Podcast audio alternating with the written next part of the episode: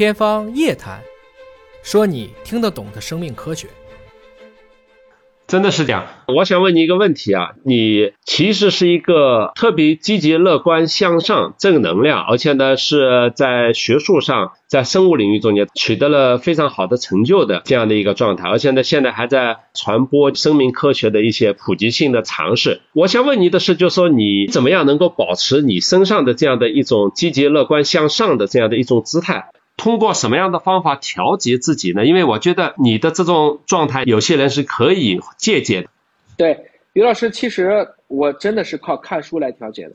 我高兴了，我看书；悲伤了，我也看书。啊，真的，我真的是，我会在不同的时间选择不同的书。喝一杯茶，最重要的是看一个书。理性是极致的感性，也就是说，把你自己心中最想做的事情去做到极致了，它就变成理性了。所以还是我刚才那句话，只要我前面有阴影，我知道了。我有阴影是因为后面有光啊，光照过来了，所以我反一个方向，我就一定能看到光。既然这个事情我今天处理不了了，这个客户我搞不定了，我可能也被老板骂了，或者说我可能让我周围的人感到伤心了，又或者是我因为某一个很重要的事情我爽约了，但是它都不能阻挡我追求开心的自由。实际上是你自己把你自己封闭了，那么怎么办？我就在书中去寻找这个状态。这是挺了不起的一个状态。就是我也有同样的这种感觉，当我遇到内心特别压不下去的这种遇到的麻烦和事情的时候，我只有在读一本书，就说读进去，才能够让那个心情给平静下来。就说你看上去是一个挺活跃的人，你怎么能够坐下来几个小时读书，完全不受干扰呢？我的这个一心二用的能力还是很强的。基本上我看书的时候，因为也是要处理工作，但是我脑子里是可以挂起的，确实可以挂几十个事情。只要没有 close 的，我确实能做。也许我从小就这样，同时都是干好几件事，都干习惯了。那么有一点很重要的，就是在于我看书呢，实际上很少会把一本书分成几次看，再厚的书一次性看完，这个思维才会连续。反过来讲，也是效率最高的。我知道了，今天这本书我只要翻开，我就要看完。那什么意思呢？就是我明白，我要在确定的时间完成确定的动作，就使我看书的效率、精力会特别的集中。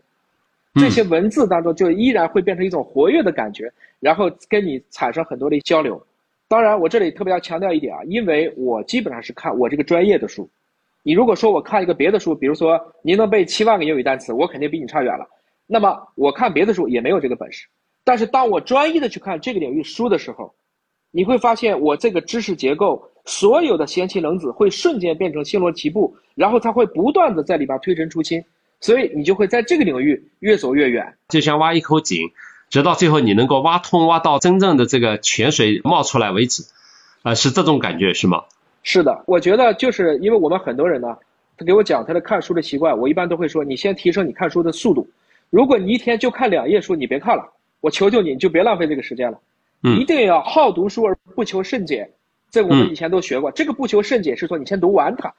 一定要把读书的速度读起来，然后给自己读书有成就感，把每天的读书变成你的正能量反馈，然后加强你的神经回路。以后你每天读书就有一个我们叫内啡肽奖励的刺激，你看书就会越来越快了，就是这个意思。你说的真的是很对，就是说实际上你如果能够以比较快的速度把一本书读完的话，你会产生成就感，内心既有一个完整的对于这本书的看法，并且是接受一些新思想或者新观念。同时呢，还能够让你产生一种内心的这个舒适感，就像你刚才说内啡肽增加了。而且呢，我读完以后向大家推荐呢，大家又会对我读的书和对书中表达的观点呢进行一些评点和赞扬，通常是比较正向的。那么倒过来又推动我去希望向大家介绍更多的书来读。所以阅读是一个自我完成的这样的一件事情。我我跟你读书确实有一个差不多相同的习惯，这个习惯就是我是比较愿意一本书拿到了。一次性最多两次性读完的，因为我看书首先是先翻一下这本书值得不值得我读，等我决定这本书值得我更加详细的阅读的时候，那么我就会为这本书留下至少后面三个小时左右的时间。这样的话，我觉得我这本书我就应该能够读完。如果确实很好，而且是一行一行字读过去的，那么我也可能把这本书读完一半，可能就有别的事情了。那但是呢，这个别的事情弄完以后，我就一定还会留下两到三个小时把这本书继续读完。一本书读完了，那么这样的话，你就有了一个完整的体会。